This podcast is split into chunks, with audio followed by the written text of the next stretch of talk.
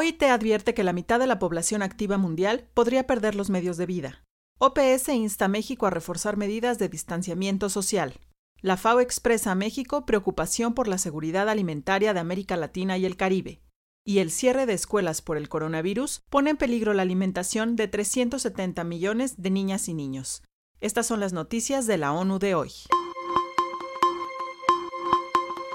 La mitad de la población activa mundial podría perder los medios de vida. OIT. La caída constante de las horas de trabajo a nivel mundial a causa del brote de COVID-19 significa que 1.600 millones de trabajadores de la economía informal, esto es, casi la mitad de la población activa mundial, corre peligro inminente de ver desaparecer sus fuentes de sustento, advierte la Organización Internacional del Trabajo en su último informe. Para millones de trabajadores, la falta de ingresos equivale a ausencia de alimentos, de seguridad y de futuro. Millones de empresas en el mundo están al borde del colapso, dijo el director general de la OIT, Guy Ryder.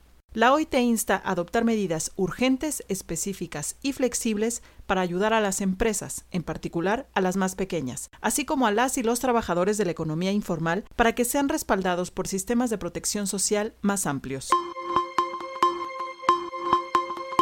Las medidas de distanciamiento social contra el coronavirus deben reforzarse en México, OPS. Se han reportado más de un millón de casos del virus en las Américas y al 27 de abril más de 60.000 personas han muerto por esta terrible enfermedad. Ha habido un aumento preocupante de nuevos casos de infecciones en América Latina, afirmó la directora de la Organización Panamericana de la Salud, Clarissa Etienne, durante una conferencia de prensa. Se trata de un hito sombrío en la lucha contra el COVID-19, según esta agencia de la ONU. La doctora Etienne señala que a medida que aumentan las pruebas, los países comienzan a actualizar sus números para confirmar lo que se había temido durante mucho tiempo. La carga de COVID-19 en nuestra región es mayor de lo que las autoridades de salud han podido informar en semanas anteriores. La directora de la OPS aseguró que es vital que los países refuercen las medidas de protección ahora y que usen todas las herramientas disponibles para ello.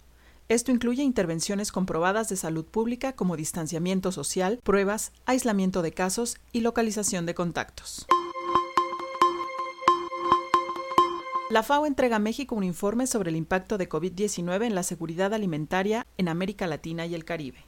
Un nuevo informe de la FAO advierte del impacto del COVID-19 en la seguridad alimentaria de América Latina y el Caribe. El informe, creado a solicitud de la Presidencia Temporal de México ante la Comunidad de Estados Latinoamericanos y Caribeños, CELAC, detalla una serie de recomendaciones para enfrentar la crisis.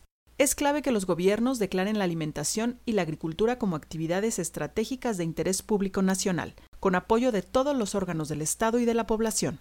Es esencial mantener vivo el sistema alimentario para que la crisis sanitaria no se transforme en una crisis alimentaria, explicó Julio Verdegué, representante regional de la Organización de las Naciones Unidas para la Alimentación y la Agricultura, FAO. La OMS reunirá mañana al Comité de Emergencia para evaluar la pandemia. El titular de la Organización Mundial de la Salud, Tedros Adhanom, anunció en conferencia de prensa que reunirá al comité de emergencia el jueves para actualizar las recomendaciones sobre COVID-19. El comité analizará la evolución de la situación tres meses después de la declaración de alerta sanitaria internacional. La organización seguirá trabajando para promocionar estrategias críticas, soluciones y suministros a todos los países para los siguientes meses, dijo el doctor Tedros. Nuestro compromiso sigue siendo servir a todas las personas del mundo con ciencia, solidaridad y soluciones, pero sobre todo con humildad y respeto a todas las personas y naciones.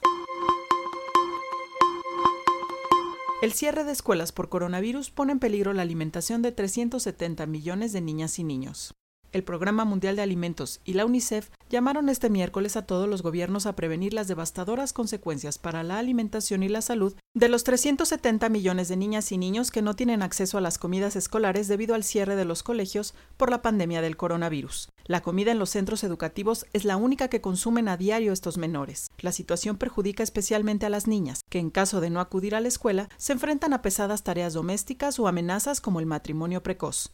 Los organismos de la ONU piden 600 millones de dólares para continuar con los programas de alimentación para las y los menores.